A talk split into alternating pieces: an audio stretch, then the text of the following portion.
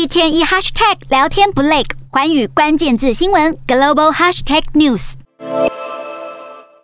中国许多电商平台正处于六一八购物节的促销季，直播主们使出浑身解数推销商品，但有着“口红一哥”称号的中国知名直播主李佳琦，三号的直播却突然遭到中断。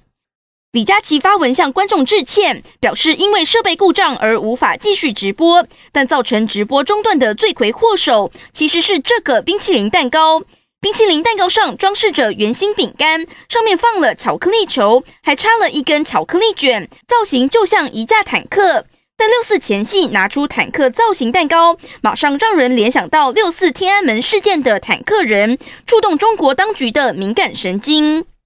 李佳琦许多粉丝年纪太小，对六四事件毫无概念。如今直播被中断，反而激起中国年轻网民的好奇心，去探究三十三年前的六四事件。